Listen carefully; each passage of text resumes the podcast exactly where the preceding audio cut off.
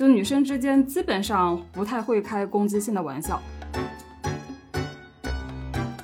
然后我觉得女生聚在一起啊，如果不是真的朋友，就只是说聚在一起，那就很容易就变成夸夸群。可能正是因为男性他能够，他更能够去正视竞争，更多的参与竞争，所以他们在处理这种竞争和合作的关系、这种冲突或者说这种张力的时候，他们也会处理得更好。高学历的女性还有一点是，她们很大程度上觉得，如果让我感到不舒适，或者是不快乐，或者说一种挫败感，很有可能是因为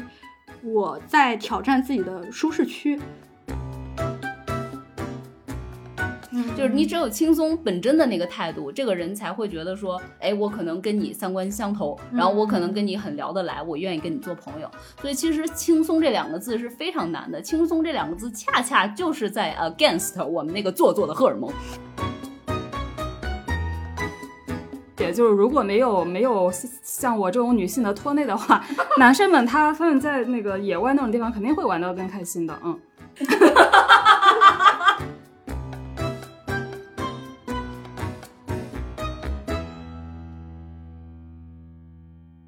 本期节目让我们特别感谢 iTalki 的特别赞助支持。iTalki 是一个已经成立十五年的全球语言学习社区，英日韩法德西一百五十多种语言都可以在这里找到学习。来，iTalki 跟着全球宝藏外教一对一在线学习，开启高质量课堂。不管是日常口语对话，还是准备语言考试、工作面试等等，你都可以在 iTalki 找到适合自己的学习方式。而且时间自由，预算灵活，只要上一节课买一节课即可，不需要充年卡或者一次性买很多课，特别适合学生党和上班族。感兴趣的朋友们可以进 Show Notes 戳链接，就可以开启你在 iTalki 的学习语言之旅了。欢迎大家收听本期不爱学习，我是小天，我是小坡，我是舒阳。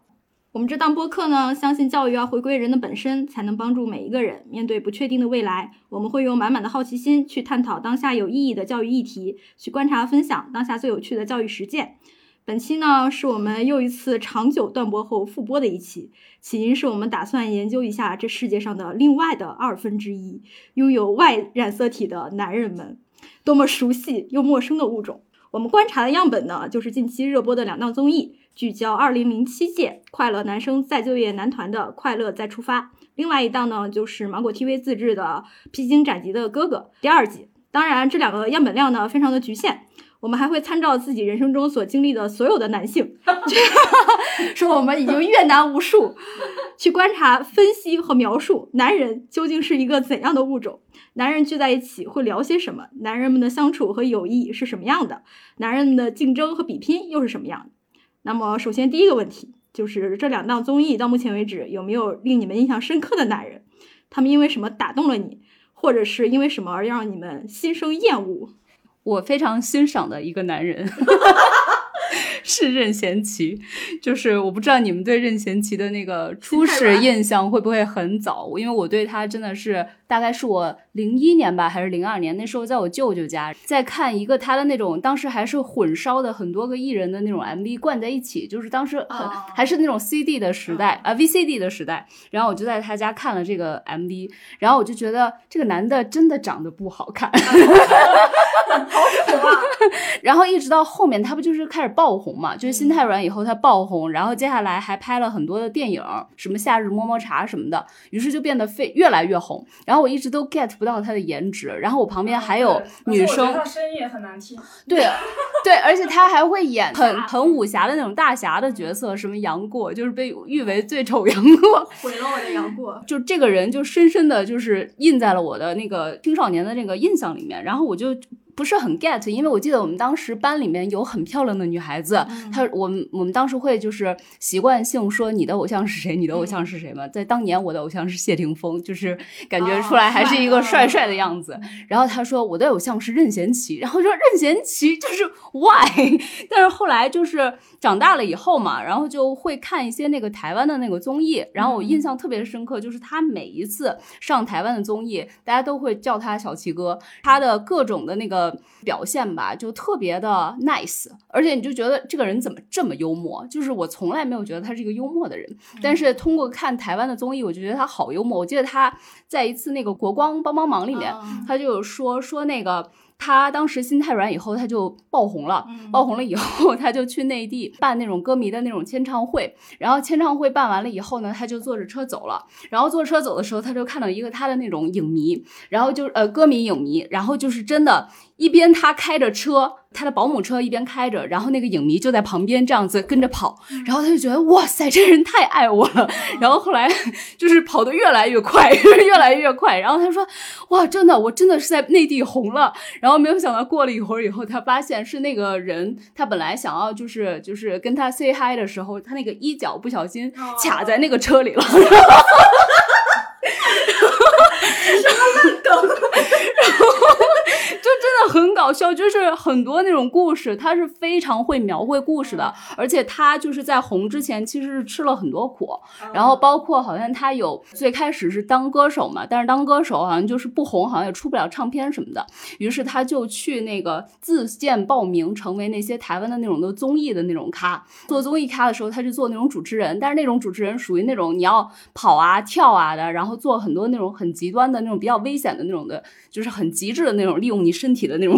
这种活动吧，反正就是很吃苦，然后就是一点一点，好不容易小虫发现了他，然后给他创作了《心太软》，才红起来的。然后通过看那一系列的那个台湾的综艺，我就觉得这个男的，就是身上有很多就是被岁月淬炼的东西，然后我就觉得我大概的 get 了他的。好，直到这次看那个披荆斩棘的那个哥哥的那个综艺嘛，我就觉得他一出场，就整个那个人的那个气场就是很义气、很江湖的那种范儿。包括好多人不也说，嗯，有一些任贤齐唱的那种歌曲，因为他是演金庸的那种武侠剧的东西，就是说这个歌曲就只有他唱才有那个味儿。就是舒阳说他声音不好听嘛。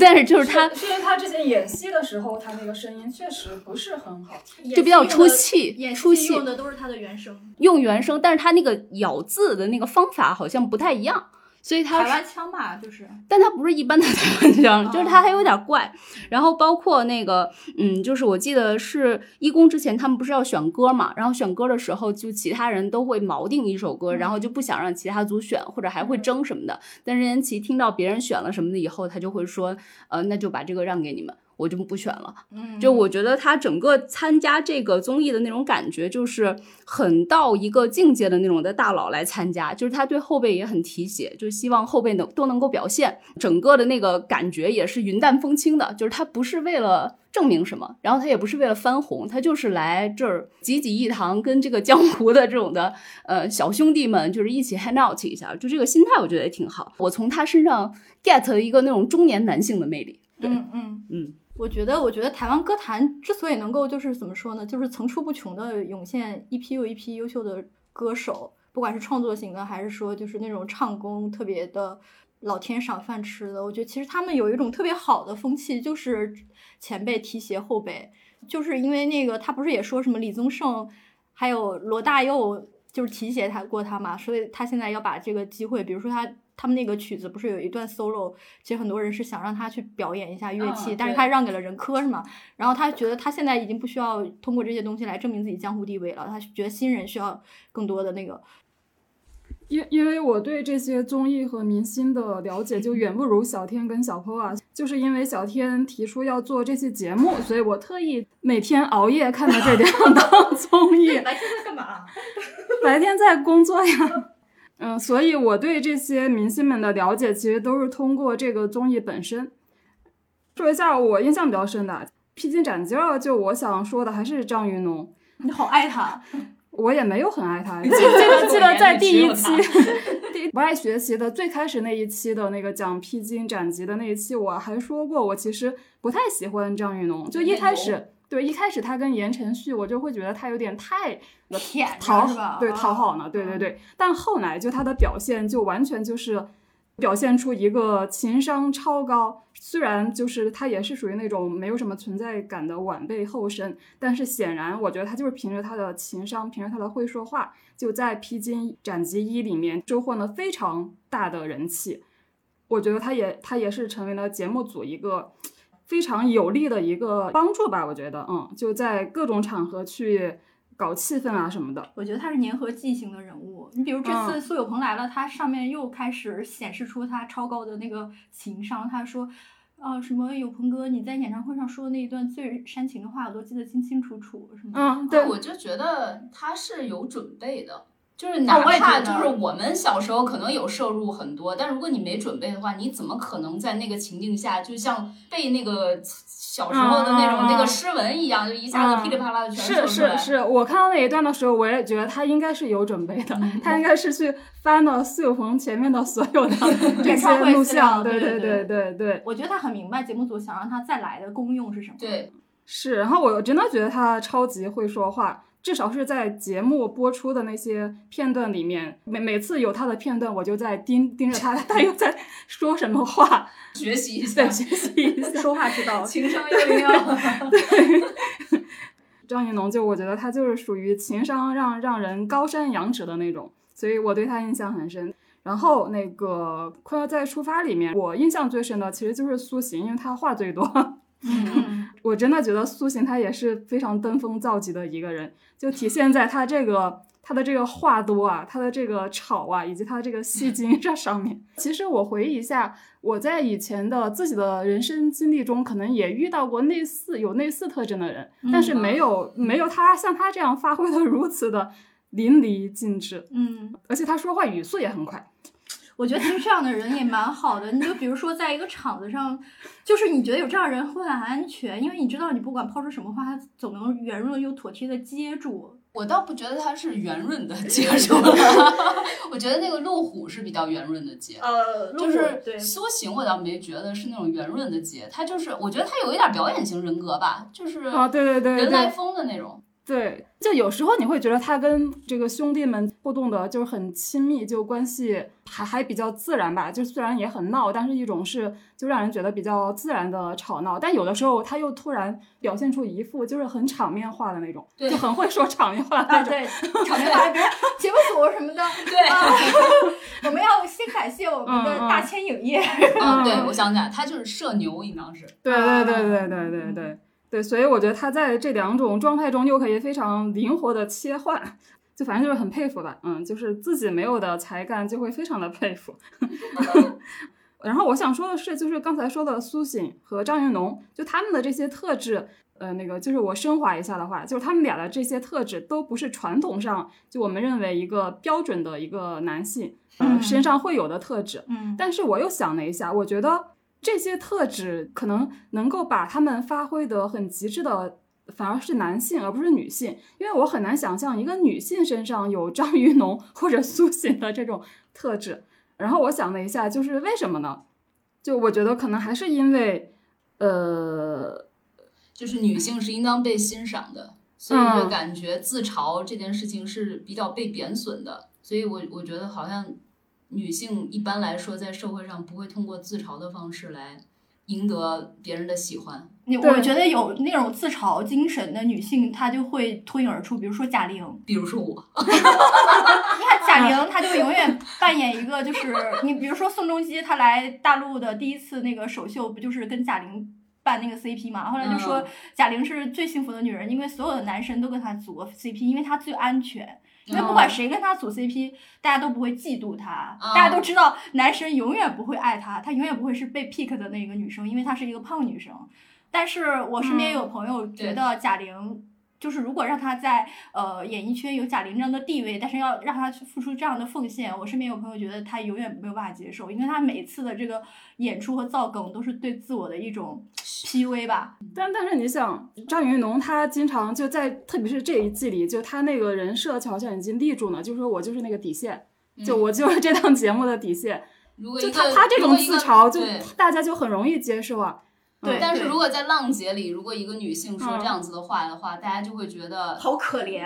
就是自暴自弃，就是那你干嘛来这个节目，对吧？对对，不努力，嗯，对，嗯嗯。但呃，我也不知道。那我觉得，那那张云龙这个情商真的是很高，就是他能把握到，他又好像比较躺平，但同时他又不惹人讨厌。因为按理说你都来这档节目了嘛，大家对你的预设应当就是你要奋斗嘛。嗯。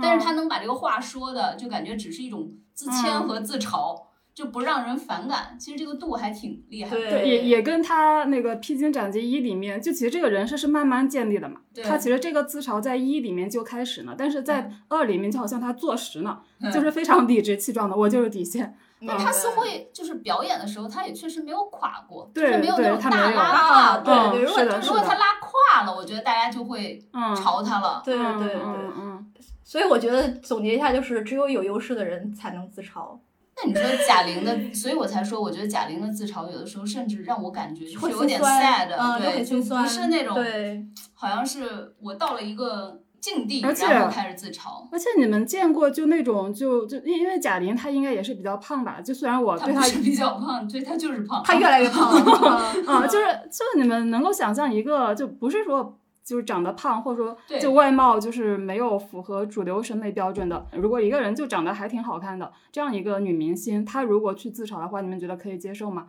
我觉得舒阳的意思是说，如果就是这个女孩子其实各方面还不错啊，就还可以，呃，但是她会自嘲。对，我觉得如果如果出现一个这样哎这样子的人设，那我觉得那那可能这个这个男女这个什么性别偏见可能会被打破我我。觉得主要是大家可能还是倾向于用一个比较老的一个价值的那个观念去凝视一个女性，嗯，所以才会这种自嘲好像不适配的时候，你就会觉得怪。嗯，就比如说，其实李雪琴，我们如果这么去看她，她也经常在自嘲啊，对吧？但是其实李雪琴，如果你去看的话，人家长得也是周正的，对吧？然后人家也是一个这个学历挺高的，嗯，然后又能够这个写脱口秀段子，对吧？天赋型的选手，其实他就是很好，但是他自嘲的时候，你就不会觉得太违和，可能就是因为他的那个长相不是那种普通大众世俗意义价值上的那种大美女，对吧？我觉得女性还是慎用自嘲吧，因为女性一自嘲，我就会觉得很心酸，很可怜。对，就还是弱弱势群体，还是不要自嘲了。嗯，那 不是，我们应该站在这个叫什么先锋的这边缘，我们就是要自嘲。对，如果小偷自嘲的话，你会很心酸。但是我就看那个他们说脱口秀的时候，我觉得他们自嘲我不会心酸，因为其实你觉得有很那是表演？我很多不红的人，他嗯们他们不是说脱口秀嘛？你比如说有很多就是就是攻击自己身材，也不是攻击，拿自己身材开玩笑那种。嗯，比如说袅袅说，就是在没有丑女你没有丑女人，只有懒女人这句话出出现之前，我只是丑啊，嗯而现在我不仅丑，我还懒。嗯然后然后我不会觉得心酸，因为我知道他已经很坦然的去接受了这个事实，而且他能够用自己的一套很自洽的价值观去解构这个事实。他对自己有新的评价体系，嗯，所以我我觉得他的心灵已经强大到可以去接受这个自自嘲。但是至于演演艺圈那些大部分凭脸吃饭的艺人，我觉得他们不会。我觉得不是，我觉得你能接受，主要是因为你在心潜意识里面认为这是一个艺术作品，啊，就是他是在用艺术作品在解构。嗯，我想补充，就是其实苏醒的他这个自嘲就更加就跟他的那种那那种戏精啊，那种幽默感就完全融为一体了。就我印象特别深的就是他那个他们去剧组当群演拍戏那一段，他真的是从头到尾在那儿很戏精的一个状态。对对对对对，然后一直就是假装自己是影帝，对吧？对对对对，这这真的就是从头到尾，这种能力我也很佩服，就从来就没有出出过戏，但他最后就是还是会收回来。哎嗯我刚才在回应小天的时候，我突然在想，其实说不是说你把它当作品，而是说，就像咱们刚才夸张云龙似的，他那个自嘲能不能把握好跟幽默那个一线之间的关系？就像就是咱们不也说，就是幽默一般都来源于你生活的悲剧嘛。就是如果你能用幽默把那个那个悲剧给 balance 一点儿，其实大家就会觉得这个自嘲是比较完美的，就是会让认为这个人还情商高，然后说话还有意思。啊，但你但但我会觉得自嘲里面肯定是有幽默的吧？嗯，要不然就是失败的自嘲。对啊，对啊，所以就是成功的自嘲不容易嘛，就需要你高情商嘛，我觉得。嗯嗯是，其实，在这个《快乐再出发》里边儿，就是我印象最深的也是苏醒啊、嗯因为其实我之前还看过他，就是没红之前，可能去年还是前年吧，前前年，就是他还做胡咖的时候，就是他参加过浙江卫视那个《追光吧哥哥》啊、这个节目是在浪姐一推出不久就推出一个哥哥版，当时那个连郑爽都还没糊呢，郑爽当时还当那个节目的观察员，然后大家当时还特别喜欢郑爽，觉得她终于找到了符合自己的娱乐圈一个位置，就是那种互联网嘴替，嗯就是就是去嘲讽男人。对，然后他在那个节目里边吧，基本上七七投票他都是倒数第一，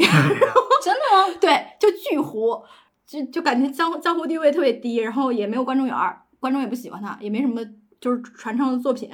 然后你就觉得他的那个节目里吧，你就呃，他就是在那些不熟的人里面，他还是保持着他那种呃很淡然啊、很达观啊、豁达的那个那那那个状态，但是你觉得他是不自在的，就可能是那种。呃，刺猬啊，或者长了刺，或者说有一种自我保护的机制。然后你再看那个《快乐大再出发》里面，你就会觉得他整个插科打打诨啊，还有那个耍宝的那种状态，就是发挥的淋漓尽致。所以就是那种很安全或者很熟悉的环境，就激发了他。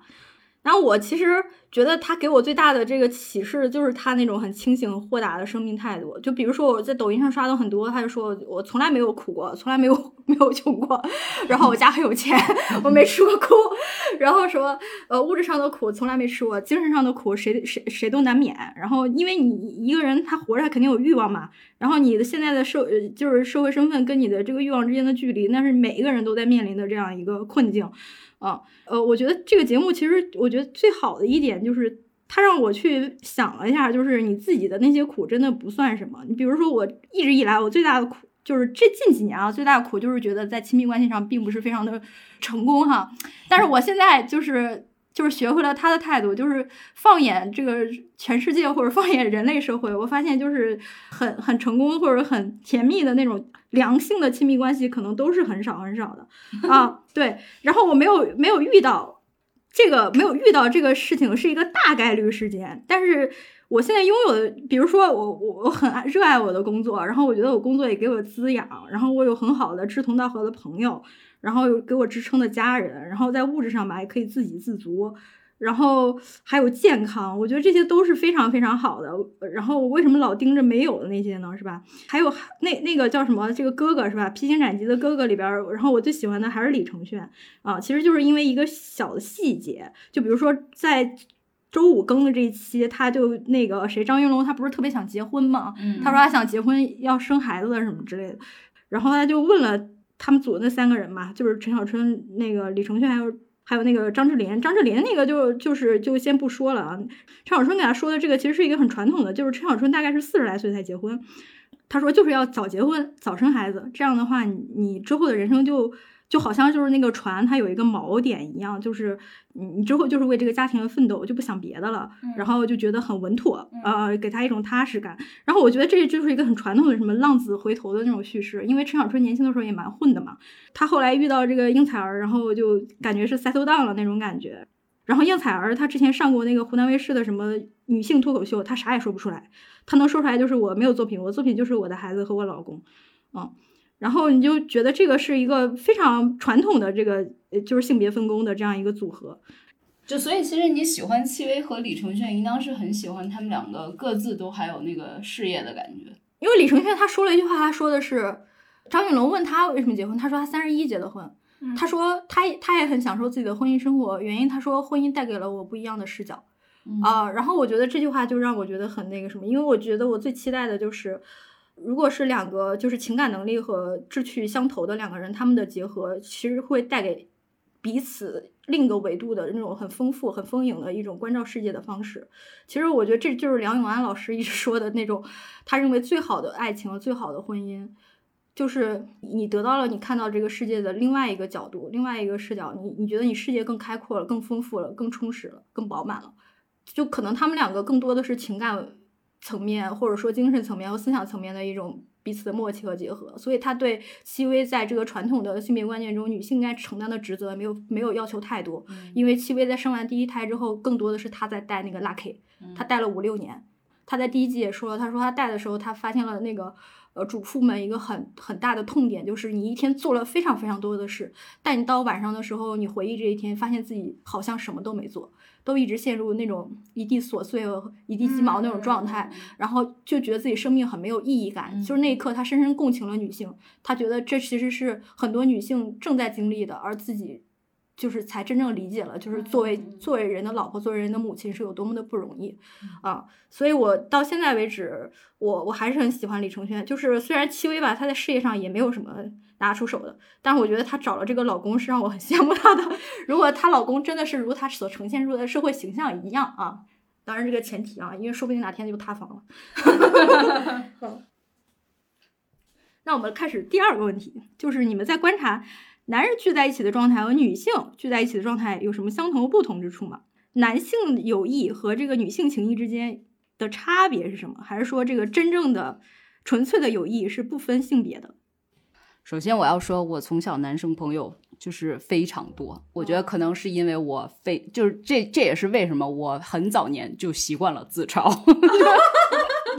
就是我觉得我跟男生朋友一起玩更多。就是大家其实干的都是很无聊的事情，你知道吧？就是也是吃饭，然后压马路，然后一边压马路的时候，可能他们会抽烟，然后我就在这走着，啊，然后但是。在一起的时候，大家会非常纯粹的快乐。比如说着一个什么东西，就是他们说到了一个话头，然后这个话头带每一个人就会发挥想象力，然后不断的让这个话充盈下去，让它变成一个大笑话。就是反正就是每一个人似似乎都在群策群力的当事实就 focus 在这一个话头上，然后就很热闹，然后就很好玩。就所以我跟男生朋友一起 hang out 的时候，我就感觉每一次就是。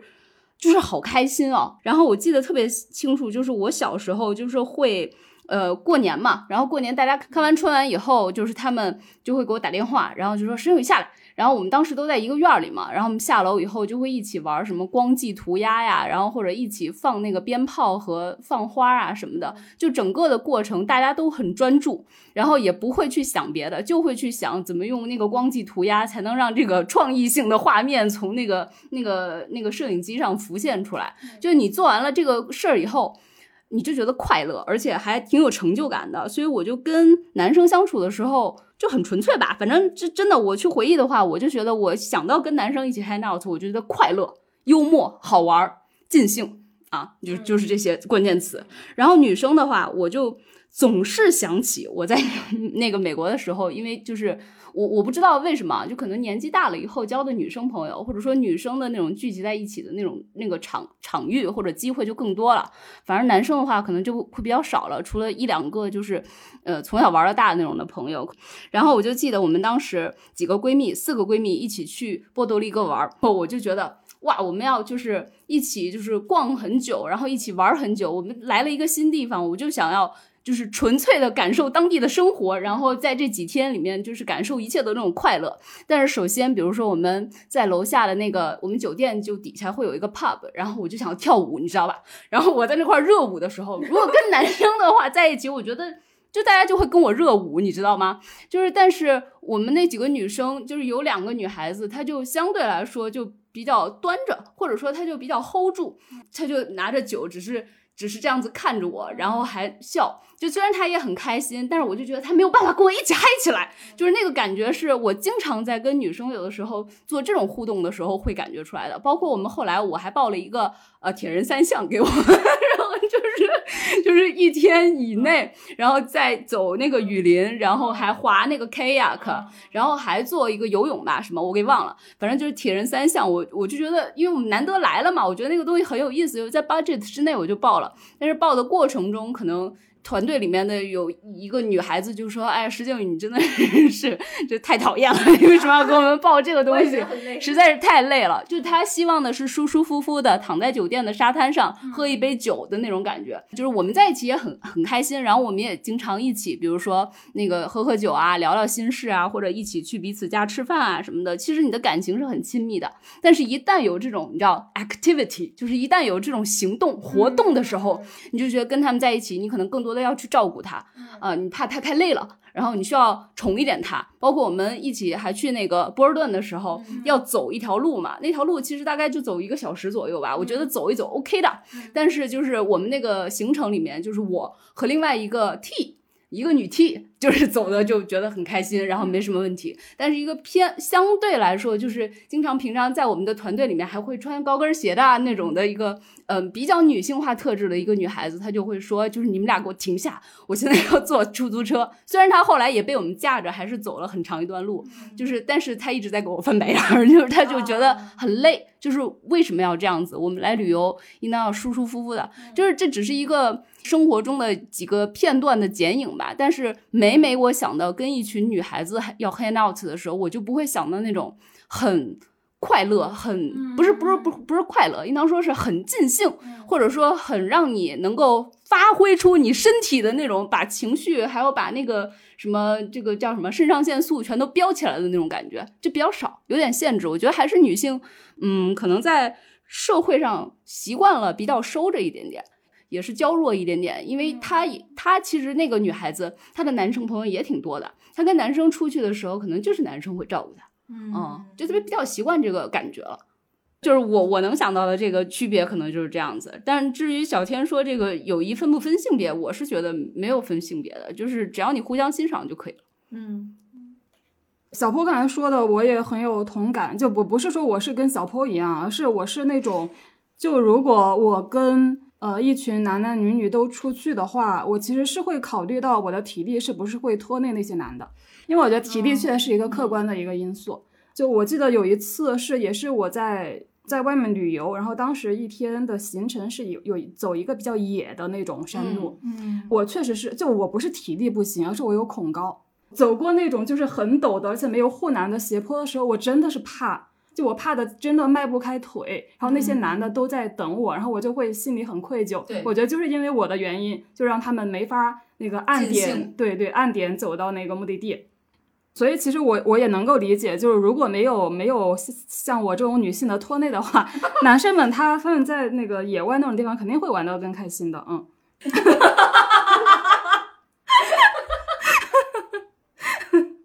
因因为我小时候也没有像小坡那种说跟一群什么异性朋友玩的经历啊，但是我有一段职业经历，就是有一段时间就也会频繁参加那种以男性为主，但是也有女性参与的饭局，就其实大家都是同事，而且是同龄的同事，可能背景价值观也相对比较比较一致的同事吧，所以呢，在那种场合，其实我还是觉得我会很享受。因为男性占多数，所以呢，他们其实是能够体现出那种就是大家在一起很吵闹那种什么觥觥筹交错呀，然后很疯狂那种状态，就他们会放得很开，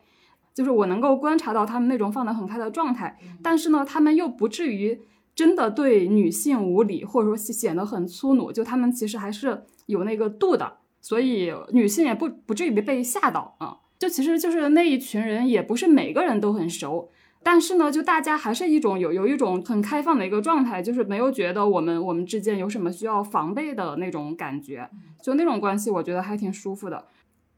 嗯，然后另外我会觉得男男性朋友们在一起，他们那种互相攻击、互相挑衅、就开玩笑的那种，是会更多、更直接的。就其实大家看那个看到再出发，就是也也也会很很明显嘛。这个我觉得在女生之间是不太可能的。就女生之间基本上不太会开攻击性的玩笑，我其实觉得这可能也是一种缺憾吧。就因为其实这种玩笑它会起到拉近关系的作用。攻击性玩笑，比如你可以想象那那个谁那个姚振就去的时候，他们不就一直拿拿姚振那个在开玩笑吗？说他什么抢拍啊什么的。啊啊！不要抢拍。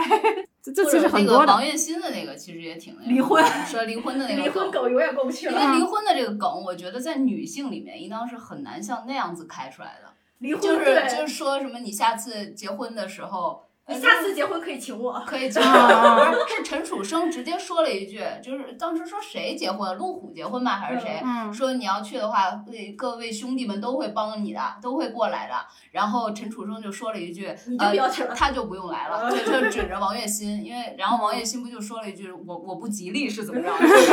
就是就像这样子的这种话，我觉得在女性的。一起玩的时候，应当是不太会能说出来的。对对对对。对，是因为女的会多想，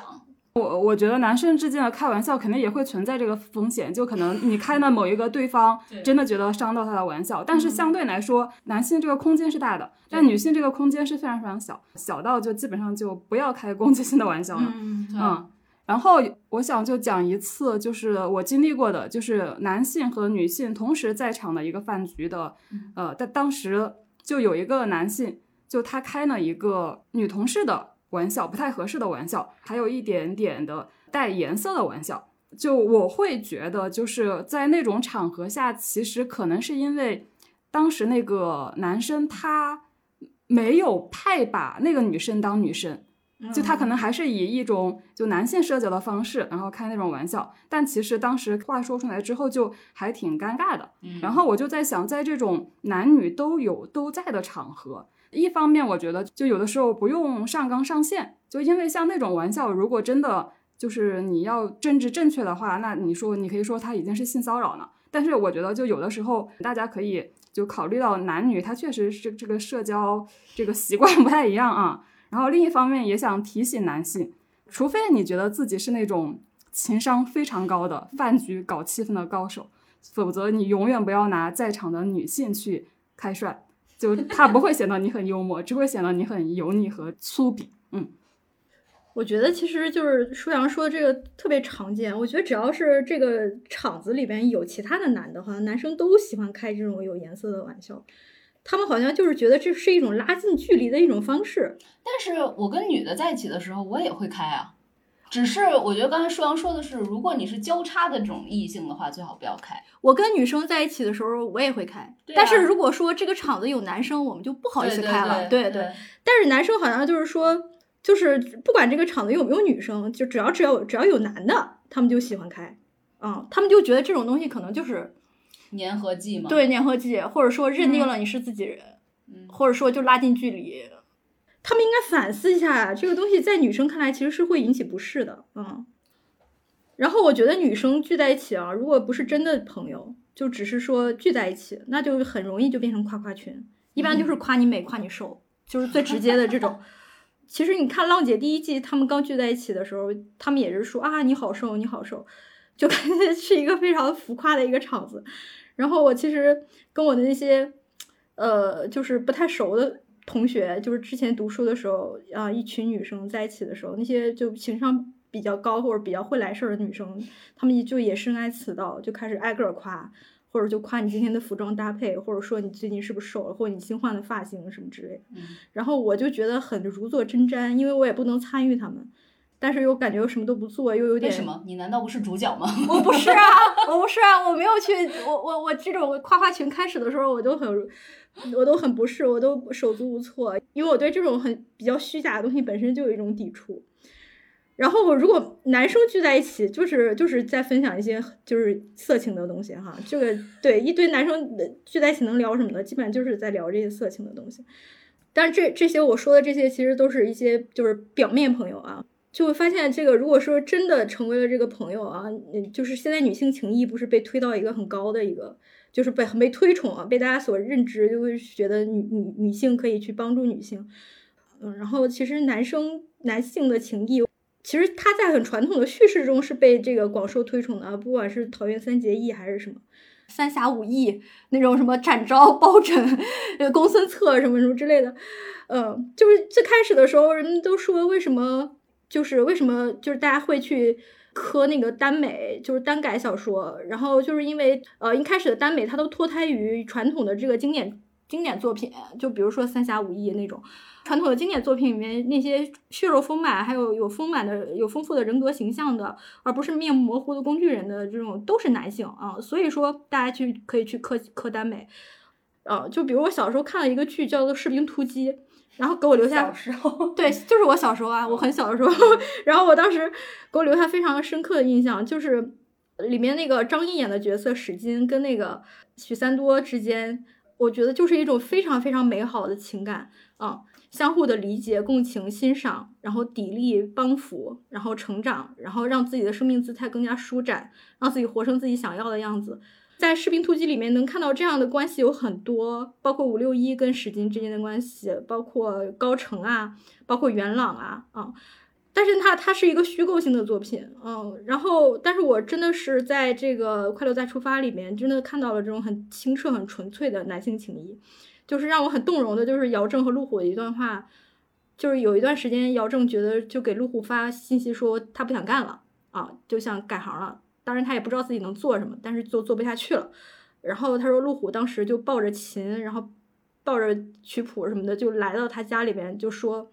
呃，我我今晚就给你写两两首 demo，你试一试，看看能不能还行。然后路虎当时说，就是这条路走着走着，就是同行的朋友越来越少，他就很怕，很怕自己再少一个同路人，他怕这少这一个人，感觉也像一个房子一样，就是又撤走了一个一个梁，就是自己的心理支撑也会再少一个。然后也姚正说，他当时做他那个专辑的时候，就是每天骑自行车从自己的房子就到工作室嘛，然后说身边的那种大卡车呼啸而过，然后他就很怕自己哪天出交通意外就死了，然后他给路虎说，就是说把自己的卡里的密码还有呃卡号发给路虎，说我要死了，就是我卡里还有几万块钱，你用这几万块钱去出专辑肯定能火。他说因为我死了之后，这就变成了绝笔之作，然后我我就觉得这个就是。那种就是怎么说呢？我的理想和我的未尽的事业，还有我所有的生命热情，都可以托付另外一个人，就肝胆相照啊。然后我就觉得那种什么桃园三结义这种很古典的叙事，好像在现实生活中有了一个很具体的一个寄托。所以，我我我现在是觉得哈，就是真正的友谊应该是不分性别的。我不是说男性和女性之间有没有真正的友谊啊，我是说就男性和内部和女性内部，如果是真正的友谊的话，它一定是可以滋养人的。能让自己变得更加是自己理想中的那个样子的，呃，是能够相互砥砺的那种能量是可以流动的。我回应一下小天最开始说的，他说女生在一起就经常是夸夸群一样，就就其实我很少有跟一群女生在一起的那种经历，真的很少很少。但是我也能够感觉到，我真的觉得有的时候女生在一起好无聊啊。真的是无聊，这两个字挺对的。就是他们夸夸群的时候，我觉得这有啥意义呢？塑料姐妹。我说到这，我就想到，就刚才说，就是男女在一起，我觉得有一有有一部剧，就我觉得特别推荐。毛片的那个后面就是，哦，就是新出的那个，新出的那个啊，对对对，异物质，异物质，异物质。嗯，其其其实其实也也是延续了毛片的那那种风格吧，就是因为里面也是男男女女都有嘛。就我觉得那个可能是我们所追求的那个状态，一帮狐朋狗友，然后不分男女性别，就他们之间都可以就是互相就是开玩笑，那种攻击性的玩笑，也就是大家都能接得住。那那个可能是一个范本吧，就是这个男女友谊之间的，嗯嗯嗯嗯，去看一看。对对对对，我觉得那个真的很值得一看，就看到那个就是。大家就会看到，其实男女之间也完全是可以这种，就朋友之间是可以开玩笑的啊。而且你看到里面的那个女生也都是，就是嘴皮子也很厉害，就可能比比那个男的更厉害吧。一般吵架就里面那个女的，就有一个女的，就她经常是会占上风的。笑死我了！你为什么这么可在意这些？其实我一直觉得，就是男的跟女的在一起，女的当然是可以开玩笑的，因为我一直在开玩笑。我我个人认为，就是有的女孩子可能就是因为她没有去开这个玩笑，所以男的就越来越认为我不能在你面前开玩笑。嗯，就是因为你首先要先。就是每一个人其实交往的过程中都在试探嘛，就是如果说你一直给对方看的都是一个你非常高的一个边界，那对方肯定是觉得你是女神，对吧？你这个我我跟你玩不到一起，因为真正要玩到一起去的话，一定是大家其实都会袒露一些东西的，就会把那个底线给给很诚实的剖析给对方看的。但是如果没有做到这一点的话，那其实你们开始的交往就是很容易变得非常虚假、非常浮肤浅。你就像有一些女孩子跟女孩子这样子，虽然好像在情感上面，我就是很多女孩子其实在一起，我觉得她们两个就她们的友谊的这个基石叫做共同说八卦。就是如果是共同说八卦的话，其实都没有彼此去把自己那个真诚的那个一部分，或者看这个世界的这个方式去交流，那其实很容易就夹起来嘛。我觉得，嗯嗯。是，我觉得男性有的时候也是有假的。你比如说 P 哥，我觉得他们也并不是真真诚的，都非常的彼此欣赏吧。但是我觉得他们还保留着一种表面上的一不不不不种友好吧。不，我觉得那个是可以理解的，因为大家不熟嘛。嗯，就是你刚开始遇到彼此，然后就这么几天，你不可能说我就一下子特别真诚的对待彼此了。但是说，如果你们真的是冲着一个当朋友的那个奔头去走的，我觉得还是会呃相对来说比较真诚的，就是交换彼此。你像那个零七幺三，其实就是因为他们这么多年就是很真诚的对待彼此。然后我们看第三个问题，就是你觉得在竞技类环节中，男性和女性他们的区别是什么？就比如说他们对待这个公演态度啊，对待排名的状态，就是哥哥和姐姐有没有一些不同呢？我觉得啊，我明显感觉到，不管是这个《披荆斩棘》还是《乘风破浪》这两个节目里面，大家都在不断的开始在说分数不重要，就是重要的是表演。我不知道小天有没有这种感觉？到了呀，就是大家都这样就是这季好像每一个人都这么说，所以就是大家都在说排名其实还好，就因为因为我印象中好像第一季其实好像还是比较刀光剑影的，就是浪姐的时候。对啊是吧就是都说一定嗯要成团，可能嗯大家后来发现成团了也不过那样。这个节目 最上这个对节目，对 对对，最重要的无非就是娱乐影响力啊、嗯翻红啊这样子的嗯非常直接的这种的指数。所以其实大家也发现说，其实排名啊无所谓的，只要你表演到位了，然后你好像给大家一个说这个人人设还不错的那种的感觉，就已经达到目的了。所以现在大家都在这么说，就是反正这么说也挺好的吧，就至少就是明面上面大家就觉得还是一团和气的。反正我就看这一季的浪姐和 P 哥的话，我是没有觉得女的比男的什么这个有性别上的不一样。比如说女的更喜欢竞技啊，女的更在乎这个排名啊，女的更喜欢训练啊，更勤奋啊什么的。我觉得没有，就都差不多。我看那个新一期的那个。一公不是苏有朋他们那个也练到凌晨四点嘛，所以就感觉还好。但是我唯一觉得就是，其实如果你一个人啊是很在意排名的，其实没有必要为了人设或者为了这种和气就显得不在意了。我觉得有些人是在很明显的在压抑这种对排名的渴望的，就是用这种表面上的重要的不是分数，用这样子的话来去掩饰自己。你们知道我说的是谁吗？我说的是吴建豪。啊，我知道就是他，嗯，我觉得吴建豪非常在意，而且我以前看过一档觉，得他非常在意？我以前看过一档节目叫《极速前进》，嗯，你们可能没看过。这《极速前进》就是每一家他会出两个人，比如说他可能是兄妹，然后他有可能是夫妻，就像郭晶晶和霍启刚也去参加了。然后吴建豪就是和他妹妹一起去参加的嗯，在这档节目里面，他们就需要做很多什么。呃，体力上的这种的完成任务啊，然后还有一些这个，就反正就一一起闯关吧，然后还在不同的城市，比如说在欧洲，还要 travel 很多个地方，然后到最后角逐出来一个极限冲、极限极限前进王吧，反正就是，反正我忘了那档节目具体叫什么，反正就是这么一档节目。那档节目里面，吴建豪真的是要名次要到疯了，就是你可以看出来他就是很在乎输赢，甚至会为了没有赢而就那种摔摔东西，然后给他妹妹可能脸色看的那种，因为在那个比较极端的那种竞技类的那个比赛里面，其实是很能暴露出来一个人到底有没有这种竞争心态的，你知道吧？所以其实吴建豪就是很在意，包括他其实带着那几个人一起练习的时候，你能感觉到他就是。死命练就是很在意，但是 每一次到后面的那个后采，他都会说 "It's okay"，就是最重要的不是排名，排名不重要。就是我，我觉得其实他没有必要压抑，其实他完全可以说的，就是，这本来就是一档竞技类的一个一个节目，你对名次有渴望，我觉得 OK 的。你像陈小春就会说，当然还是希望赢喽。那我就觉得就会坦然很多，就我觉得吴建豪真的就是你挺优秀的，但是你没有必要就是说为了好像显示出自己已经有岁数了，是一个大哥了，然后好像来参加这档节目不在乎了，就是渴望是 OK 的，我觉得不要压抑，嗯。可能我不太会从这些人他怎么去表达自己去分析他们的这个竞争性吧，因为我觉得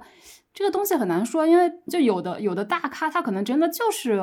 本身就这个排名对他来不重要呢，但但可能有的人他可能真的想在这个节目里留得更久，所以我觉得这个跟对不同人他本身的内心的期待就不太一样。呃，我觉得这两种肯定都是存在的，就是又想赢，又觉得啊，我做好我自己尽力就可以了，我享受这个过程就可以了。我觉得这两种心态就在每个人内心肯定都是同时存在的，嗯所以所以我不太会去从他们的表达去分析他们谁竞争性更强。也有一种可能，就是可能我自己对这种竞争性不太敏感，所以也不太关注这个方面。我想讲一下，就是不是讲披荆斩棘和乘风破浪，不是从这两个节目去分析，我还是从就我自己自己在生活里，就是我自己的体验，就是男性其实相对来说，男性还是会更加坦然的把他们争强好胜的一面表现出来的。就我觉得可能因为是社会对他们的期望本来就是如此，就你们要赢，你们要争强好胜。但女性其实，女性她被认同的品质更多的跟竞竞争是无关的。就女性她即便是有竞争意识，她很要强，她也不会表现的那么的要强。但是非常可怕，就是物极必反，就是因为女的一直以来都被规训着不要去争，嗯所以其实女的最爱竞争。是是有有可能有可能，我觉得是这样，因为我不是前不久去参加那个飞盘相亲局嘛，其实我主要是去采访的嘛。然后我觉得发现，只要是类似于这种场合、呃场所啊，有男的有女的，而且大家都抱着一个求偶，呃，起码是认识异性的这个目的来的，我就会发现有些女生她真的就是这个雌竞的这个态度，就是基本上就释放这个信号释放的非常的满格。然后你比如说从她的妆容啊、着装啊，有些人大家都穿运动服，但是她可能就穿热裤、紧身衣，然后，嗯，所以现在为就是有那个飞盘员这样一个污名化的称谓嘛。当然，我对这个称谓肯定是非常厌恶的哈，嗯。即便这个女生她是穿着比基尼来玩飞盘，你也没有资格去对人家进行任何的人格诋毁，是吧？比如说她她她在这个赛场上，就是她完全不是抱着一种竞技或者说一种呃娱乐或者锻炼的这个态度吧，你会发现她就抱着一种 啊我好娇弱。我接不住盘，或者是，呃呃什么，就这这样的态度在在在玩儿，然后或者说他对其他的女生也会有一些隐隐隐隐约约能感受到的一种敌意啊。然后我就会觉得说，女生她的她们这个进取心或者她们的这个，她被压抑的这个就是竞争的这个心啊，那很大程度上她跟一个人自我实现的这个创造欲是合二为一的，是吧？但是这种创造欲它是一个人的本能，它被压抑住了。我觉得一般是两个表达渠道，一种就是我去争男人，我去争一些就是占有更多的社会社会资源的男人，呃，另外一种就是，呃，我虽然在抢男人这个游戏中。没有占据上风，但是你抢到了好多飞盘是吗？但是我抢我抢到了这个男人，我逼迫他去争，所以你会感觉到很多女性她在这个婚姻里面非常的歇斯底里，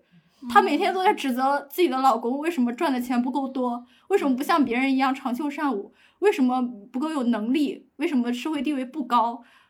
嗯，我觉得这这两个都很可怕。是，的确，就我最近在在我觉得。可能跟我受过差不多的教育的女性身上，就也会看到，就她们觉得好像我要求我的老公去赚更多的钱，好像是天经地义的。就我觉得这个确实还挺可怕的。嗯，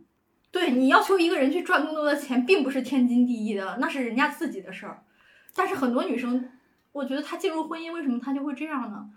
嗯，然然后我还想补充一点，就是我觉得。可能正是因为男性他能够，他更能够去正视竞争，更多的参与竞争，所以他们在处理这种竞争和合作的关系、这种冲突或者说这种张力的时候，他们也会处理得更好。就说我承认我想赢，我想打败你，但我们依然是兄弟。就我们在某些时候，我们依然是兄弟。就是我觉得他们会把这个矛盾就在他们身上，他们能够比较好的去接受。然后，但是我觉得女性可能就处理这个东西就会更困难一点。我觉得是这样，嗯，就是男性之间可能更多的会遵从那种骑士精神嘛，就是一 v 一单挑，我们要互相之间角逐出来一个什么。但是跟骑士对立的就是美女嘛，就是女美女是要等待被骑士所拯救的，然后甚至是骑士互相之间打这个左轮手枪，谁死了，另外一个人就可以顺位继承到这个美女。千百年来的规训在我们身上吧。其实我还想。就说就是，不管你是选到了一个特别好的老公，还是说 你让你老公变得更加能挣钱，你都不会从中得到满足的。你你自己没有办法去实现的欲望和想法，没有办法通过别人来得到满足的。还有还有一种女性是我生了孩子，我把她培养成我想要的。所以，所以我觉得飞盘局咱们就是要涌进几个女性的这种鲶鱼，然后就是这人女性多了，其实女的也会被环境给带着嘛，对吧？我们不要总被男的所引导，对吧？我们女的多玩一玩，然后女的多去挥洒这样子的这种的汗水和自信，那我觉得男的也会被逼着去欣赏女的这样子的态度。对，所以现在这个女性就是很希望去去达成的，就是说我们不要按照男性，对不要按照男性定义的规则去亦步亦趋。我们女性的力量大了，可以去定义全新的规则。对啊，让男性也知道我们也有力量。对啊，因为性别都是一就是一比一的嘛，对吧？对啊就是嗯我们也可以去定义这个东西。就是说到竞技这这一方面啊，我觉得就是呃，P 哥这个节目里面肯定会有一些异类，你比如说郑钧的这个表演表面功夫乐队，他们几个就很佛是吧？他们就很坦然，想歇着就歇着，他们没有很拼啊、但是就是说，浪姐第一季、第二季、第三季都非常拼是吧？就是第三季可能就是那个谁那英，她觉得自己是来打酱油的，或者她觉得自己已经著作等身，然后就是一档节目也不会影响她江湖地位，所以她也不是很拼。啊，但是大部分的女生，我觉得她都会，比如说像宁静啊，她一开始她说我不跳舞，我不穿队服啊，你们好这个东西好丑，能只穿一只袜子吗？啊，那到最后她都默认了这个规则啊，我觉得这里面肯定是会有这个女生更听话或者天然更遵守秩序的这个因素在的啊。然后比如说这个自在这个境界啊，因为我觉得这个郑钧他起码在起码在他这个音乐方面，我觉得他已经就比较接近于自在这个境界了，包括任科呀。包括这个、呃马迪呀什么之类的，我觉得他们就是活在自己的场域里面，然后他们也不太会因为这个外面的事情影响到自己对自己的规划和安排啊，也不会因为别人卷自己就也卷起来。然后，但是我觉得女生在日常生活中就其实很难看到不自我审视的女生，比如说我，我其实跟我的这些就是女女性朋友聚会的时候，就是她们总会说自己很胖。或者说自己觉得自己脸长得有问题，或觉得自己腿型不够美。其实我有，我之前有在想，为什么北大那个包丽她会 PUA 致死，是吧？就首先女女性她就很容易被凝视、被审视，然后被找出这个缺陷。就是女性她她遇到她如果在不管在情感关系中，还是在自己的自我实现的达成的过程中，她如果遇到什么样的挫折，她一般会从自己身上找问题。这是一个很惯性的一个思维，一个一个一个思维路径。然后男性他可能很多的时候他会觉得说，比如说最底层的那些三千万光棍，他会觉得他都会说是因为女的嫌贫爱富，他不会从自己身上找问题，是吧？然后，呃，你就就他们会甩锅给女性啊，当然这种思维也是不对的，但是他们不会不不会从自己身上找问题，因为他们觉得自己是规则的定义者，如果自己受挫，那一定是外部环境出了问题，而不是自己出了问题。但女性她很容易，她她一直都是这个规则的服从者。她如果受挫，她就会觉得是我自己出了问题。但是如果说一个高学历的女性，她对自己要求会更高，而且高学历的女性还有一点是，她们很大程度上觉得，如果让我感到不舒适，或者是不快乐，或者说一种挫败感，很有可能是因为我在挑战自己的舒适区。他长期以来，他可能他的这个人生路径都是为自己定一个很高的、高不可攀的目标，然后让自己去跋涉、去追逐这个目标，在追逐的目标中历尽艰难挫折，最终追到了，然后发现自己就是到达了一个更高的平台，然后再往上、再往上，就很多这个好学生的一路都是这样走来的。他就比如说我在这个情感关系中受挫或者什么之类的，他就会觉得说是因为我在进步，他可能会这样想，对方是为我好，是想让我进步。我我我我在变得更好，但是这个过程中肯定会让有让我难以忍受的地方，但是我要克服，所以归根到底还是我的问题。所以这两方的力量，就一方面是一个好学生的一种思维路径啊，然后另外一个就是自己作为一个女性要遵循规则这个思维路径，很有可能会让就包丽这样一个北大的这样一个女生，就是被 PUA 致死。啊，其实我现在就是也也在努力的自我审视，我很希望自己能摆脱这这这这两个路径的这个这个拘束，因为这两个路径在我身上也都有，在我很多朋友身上也都有。啊，比如说，其实《浪姐三》里面张强就是一个非常自在的一个例子，是吧？就别人在结结结同盟的时候，他自己在那里端着一个红酒杯，其中优雅的摇曳，是吧？然后再比如说，他也不跳舞，他没跳过舞，而且他还会主动给队长说：“我年纪大了，我我的训练时间没办法跟你们一样，因为我有我自己的作息规律。”就是你可以去制造一个让你舒服的一个规则啊，但是他可能一是因为他江湖地位在那里，他有他自己的怎么说呢，养老保险是吧？然后第二个就是他年纪已经到了这个知天命之年是吧？他可能会想通很多事情。那我希望有更年轻的女性，她能也能有这样一种很自在的状态。是，我觉得小天说的说，就男性更倾向于去制定规则，嗯，然后女性更倾向于去服从规则，这这个确实是，就这个就职场上其实挺明显的。所以，其实女性也的确特别需要去学习，就你怎么去发起或者去制定一个规则。嗯，那么下一个问题，我们去讨论一下，就是因为这两档综艺，我们都对男性进行了一些观察，那有没有启发到我们如何去跟真实生活中的异性相处？我觉得还好，主要是因为我随着年纪也。日渐大了，且 就是也进入了婚姻，整个的状态，我觉得现在就是我去回想啊，我我我我是会觉得好多人，就因为我去想我年轻的时候，然后我也想我自己的一些观察，我觉得很多人不太知道怎么跟异性相处，主要是因为，嗯，不是说什么静不静的啊，我觉得静不静到其次，其实可能很大程度就是你的荷尔蒙。就是你碰到一个异性的时候，你就希望异性喜欢你嘛，就是青睐自己嘛，嗯，所以刚才这小天不是也说到一个办公室里，就是可能女的，就是比如说一个飞盘局里面，就是这女女的就会想方设法的，如果其他人都穿运动裤，我就要穿个热裤。我觉得同样的，就是我年轻的时候也会在想，因为我们以前的办公室里有一段时间可能都是女的，都是女的时候，我就不想化妆。然后但凡就是好像下来两个摄影，然后是男的的时候，你就觉得哎。这个办公室里面的人开始不一样了，好像开始有有的女孩子喜欢开始化妆了，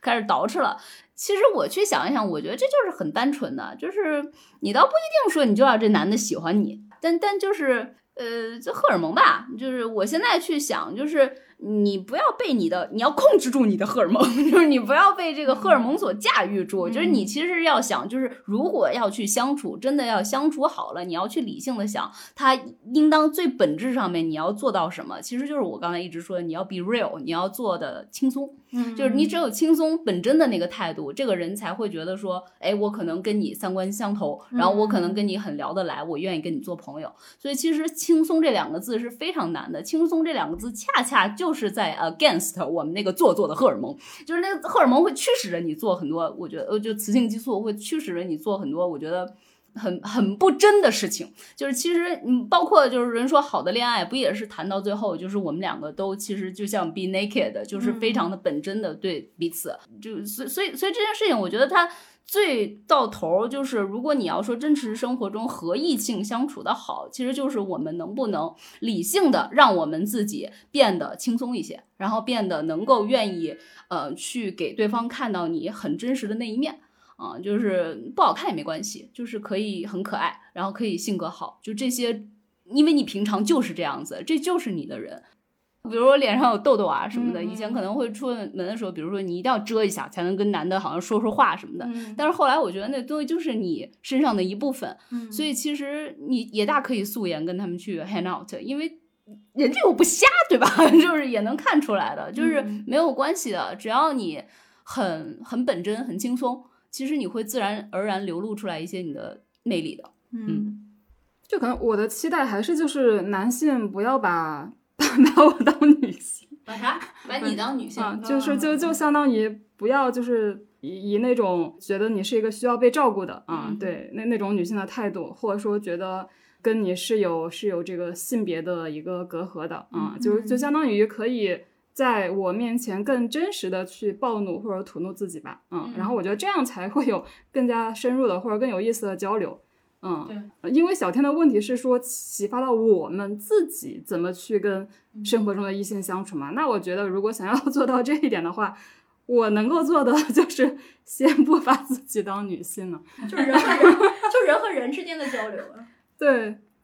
刚才小坡说的那个，因为你的那个荷尔蒙，或者说你想在男性面前表现出你的女性魅力，可能会阻碍你们这种更真诚的交流嘛。就对，这这这个是肯定的，但我觉得还有一种效果，就如果你在一个男生面前比较放松，就比较松弛的话，还有一种效果，就这个男的把他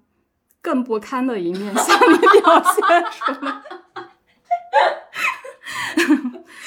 对，就是总归你们还是想要当朋友，对吧？才这样子 卸下一些东西的，也不是说你你要对着一个嗯本来你就觉得有点不堪的人，你还要把自己不当个女的。我觉得也大可不必，就是这是嗯建立在你们 还是有一定的彼此觉得好像比较谈得来，希望可以做朋友，呃，这样子的基础上嘛。但我觉得就是、就是不要被绑架，就是有些人有些女孩子活得太累了，我主要主要是看是我刚才说的这种关系，就可能我们还谈不上真的是那种彼此信任的朋友，算得上是熟人吧。但如果你在他们面他面前比较松弛的话，他可能就是会，因因为有的时候就是可能男生和男生之间会说的话不会跟女生说嘛，但他会把他跟男生说的话跟女生也说的话，就是当然你可能也能够看到这个男世界的多样性。对对对对对，就比方说他们对婚姻啊，对自己伴侣的一些态度啊，就有时候你也会寒心，但是嗯其实你也让你看到更多真实的情况啊。嗯，我觉得如果对我有启发的话，就是我觉得首先是我不把男人看那么重要了，就是因为我觉得我是呃我的恋爱脑是怎么形成的，肯定是有后天的这个因素的，就是比如说小的时候看了太多的这个爱情偶像片啊，或者是这种浪漫小说是吧？然后就觉得啊必须有一个人特别爱我，然后我我的存在才是有价值有意义的。但我现在哈，我我我可能看《快乐大抒发》，我觉得有一有你有自己特别热爱的一个事情，它能带给你无限的慰藉和乐趣。你有一群能够这样肝胆相照的朋友，嗯，然后你自己是一个情绪稳定、人格强大的人，我觉得这些是远远都比这个男人哈异性来的重要。嗯，然后现在对于男人的态度大概就是这种什么锦上添花是吧？我我比较希望自己能达到的这样一种状态就是，就是我没有这个东西。它不会给我很强的痛感啊，我不会为这个东西，我不会因为一想到自己 没有这一个这一层面的关系，我就觉得很备受折磨啊。然后我，但我之前是很长时间我的心灵备受折磨，就是仍然期待，但是我不希望这个东西给自己很强的这个匮乏感和疼痛感啊。然后第二点就是我对男性的要求没有那么高了啊，这种高就是因为我现在想明白了一些事情。就是因为很多时候你要求怎么样，但是他们完全是，比如说在在我们当下这样一个文化语境下啊，我们都没有接受过很系统的情感教育。但是现在可能我不知道现在小孩有没有，我们从小到大就是连这个性别什么性性别意识的这种课程都都很匮乏，是吧？可能就是上生物生生理课的时候讲一讲月经什么遗精那些，是吧？讲一下遗精月经，就是。我们完全就是在不同的社会期待下成长起来的啊！我可能我我们之前的这种隔阂和这个鸿沟，就是比我们想的更深。我觉得这个事情，其实小天也经常说，就是你小时候看那个偶像剧太多，嗯你受了一定的荼毒。嗯那我也想，小时候啊，比如说两部剧摆在你面前，一个是空镜子，然后一个是这个叫什么？空镜子我也看过呀。对啊，就是一个是这种偶像剧，可能你会先天的就被那个偶像剧给虏获，哎，我觉得可能是那个东西，它是不是更更更通俗、更直接？更空空镜的需要人生阅历去理解。更立即的，是不是在给你一些反馈，就是让你多巴胺分泌什么之类的？对呀、它那个东西就很直接啊，就是你三十三百六十度跌倒到一个高富帅的怀里，然后你的人生就熠熠生辉了。所以我是觉得，就是你说你小时候被偶像剧给绑架了这个事情，嗯我在想，这其实就是我们情感成长必经的一个过程。是，但是关键这个东西得看你，因为有的人天生他就不这么信，我就很信嗯，啊。就是 就是对，就就成长的后来大家的这个过程中，你可能走了太长的一段路。对，我觉得这个信是不是也有可能是我，就我觉得有对爱情爱的这个渴求度，好像人和人之间也不是很那个，很很很一样。就比如说有的女生，她上了大学，她也一直就觉得没有任何求偶的意愿。但我上了大学之后，我这个东西我就非常的自自，就是就是主动，我也不知道为什么。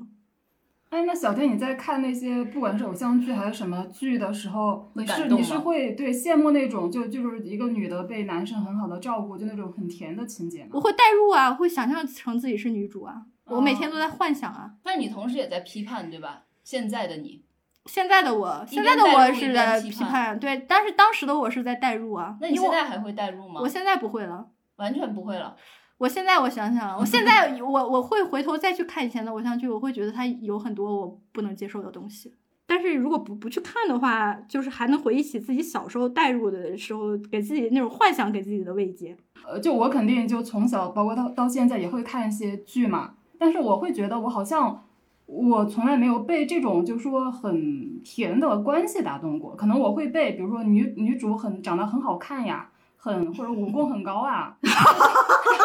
简直就是在说干十九妹。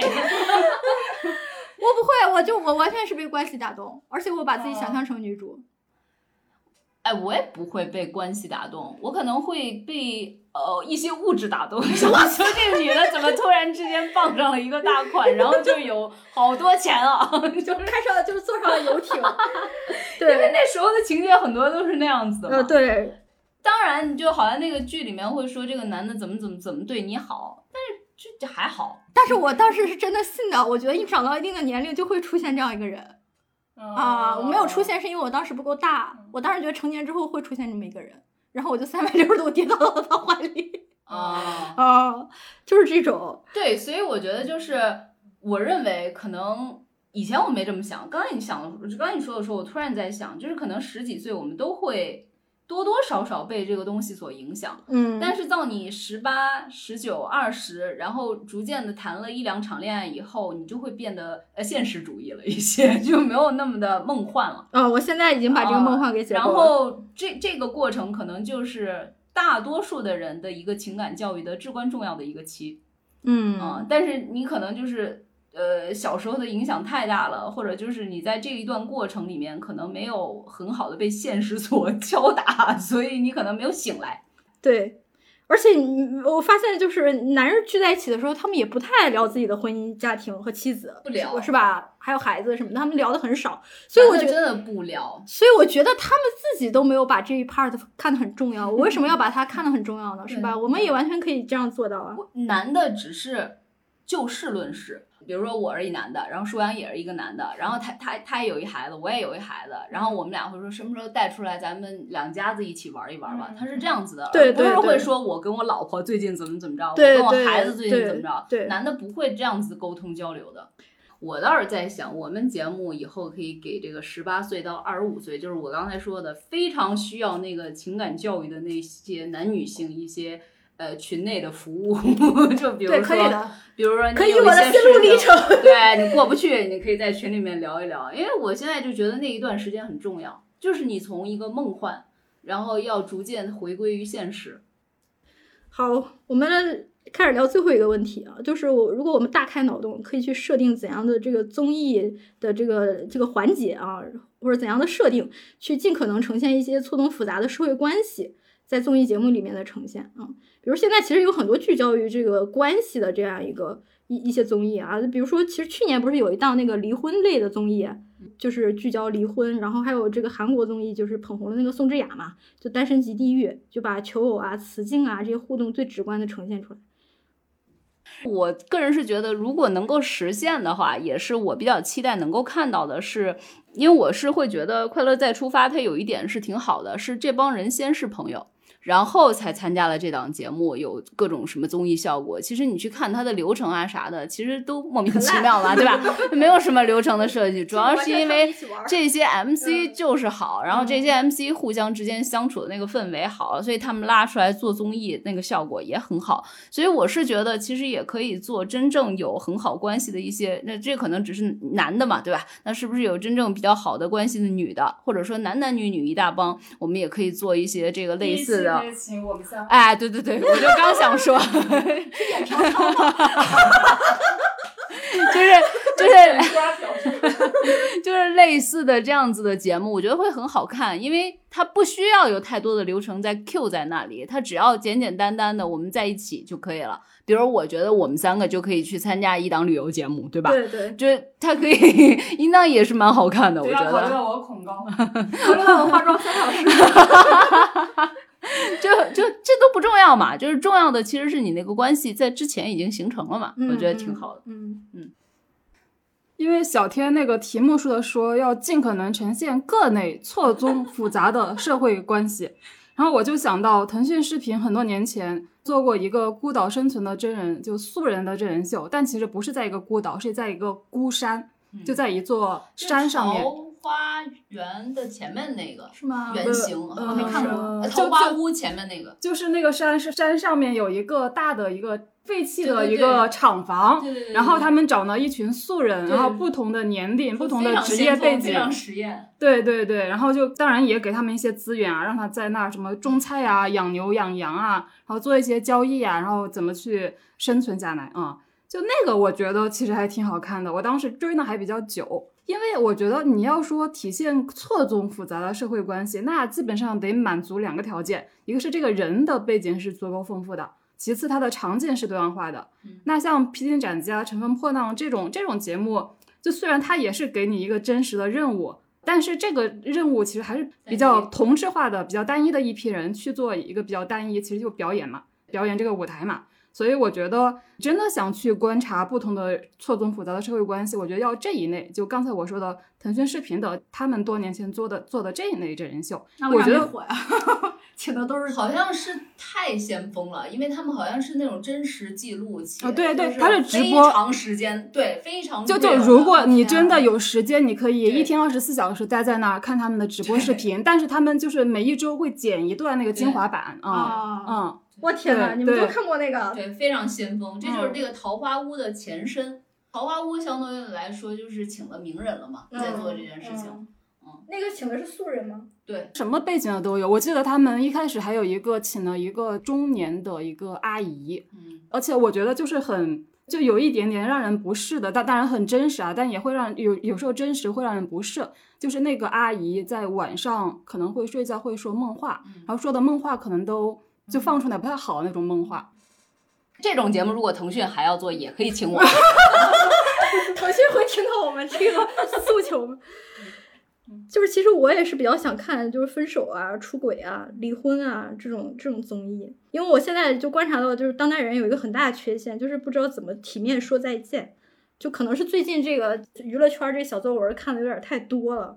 然后让我有点就是厌厌倦，因为我觉得就是你把两个人的聊天记录，或者说两个人就分手时说的狠话，或者两个人的这种情感纠葛，然后都公之于众，然后让大家来审判，让大家来站队，让大家去做一个道德上的一一个一个检视。我觉得这个真的是合适的吗？其实你们两个人相处的这些细节啊，或者说彼此的这样一个伤害也好，互动也好，更多的更多的东西，我们其实是不知情的。所以，除非是一些特别具体的，比如说他家暴了，是吧？或者说他呃，怎么说，在经济上面诈骗什么的，杀猪盘这种就违违法的这种，当然是肯定是错误的。但是其实其他的这些，我觉得就很难让我们做一个道德检察官的这样一个角色。那其实这个，我觉得不光是在公众人物中有，其实我觉得现实生活中我也有看到过，就是一方会觉得自己被伤害，但是可能你如果听另一方说的话，他可能会给出一个完全不同的叙事。所以我就觉得，你怎么样去处理好一个关系的终结，这个也是我们现代人需要去习得的一种能力。怎么说呢？就是我们现在就是处于一个瞬息万变的一个社会情景之中，然后我们每个人在每个阶段，甚至说一个人在不同的这样一个呃场景下，我们的情感需求都是不同的。你现在离婚率也那么高，是吧？其实这个也都可以理解，因为一个人他二十岁结婚，他的情感需求跟他四十岁或五十岁的时候肯定是不一样的。如果对方没办法跟自己一直保持同步，他可能都会分道扬镳。怎么样让自己最不耗费自己的能量，然后又能够去去终结这个关系啊、嗯？我觉得其实就是大家可以去聚焦于这种啊、嗯。当然，离婚去年说芒果台出的那个其实是很不错，就再见爱人嘛。所以他们就是讲怎么拍怎么离婚，就是离婚的几个人又就是离婚和离婚冷静期，还有对还有要谈离婚的人，他们在一起旅行。到最后会决定他们是否要重新携手，还是说我们就要并并并没有拍离婚的双方是吧？就是双方双方一起都参加这个旅行。嗯哦哦，嗯，但其实这个也是模仿韩综的。嗯，哎，但他们旅行的时候是干啥？他们不干啥？我没具体看，但他们旅行的时候他们是分开住的，会有一些互动，就做饭呀，还是那些。然后欣赏风景啊什么这种，评分非常高。但这个也是模仿的韩综，还有那种就是韩现在有个韩综叫《换乘恋爱》嘛，就是已经分手的情侣，让他们和一些新入伙的一些鲶鱼什么的，然后他们就是一起住在一个别野里面，然后去观察他们的互动。所以《快乐大出发》为什么就是大家会报复性的给出九点七分的豆瓣评分呢？很大程度上也是因为它是本土原创的综艺，就是它没有去模仿和照搬一些韩综。嗯，我觉得《快乐再出发》还有一点大家给出高分的原因，是因为它快乐，就是对它这个好笑是它最纯粹的，它是真的好笑。对，就是真的就很快乐。但是现在真的能让人笑出来的综艺越来越少了。对，我就有的时候就一边化妆一边听着《快乐再出发》，我就觉得为什么会这么好笑？那你去看那个《异物志》，你也会觉得很好笑 啊！《异物志》是个是个是个电视剧啊，他拍的太粗糙了，我看那个背景怎么还像毛片一样那么没钱呢？但但但我觉得虽然是在演嘛，但我觉得可能跟他们真实生活中的互动也挺像的，就他们那一群人也很熟嘛。啊啊，对他们也是一个很熟的一个团体。对，总而言之就是已经熟了的团体，就是已经成为朋友的团体，再去参加任何的东西，我觉得都是挺好的。嗯嗯嗯，就是他那气氛已经是好的了嘛。嗯，这谁不喜欢看？就是一堆朋友相处啊，谁喜欢看这种假脸的这种的娱乐圈里面的人在那块假性的 social 啊？嗯。好，这期播客咱们就先聊到这。听友们如果还想再追问一些问题，可以在评论区留言，或者关注我们的微信号“不爱学习 pod p o d” 那个 pod，或者加入我们的听友群。入群方式在节目介绍页可见。更多的讨论在我们的听友群里。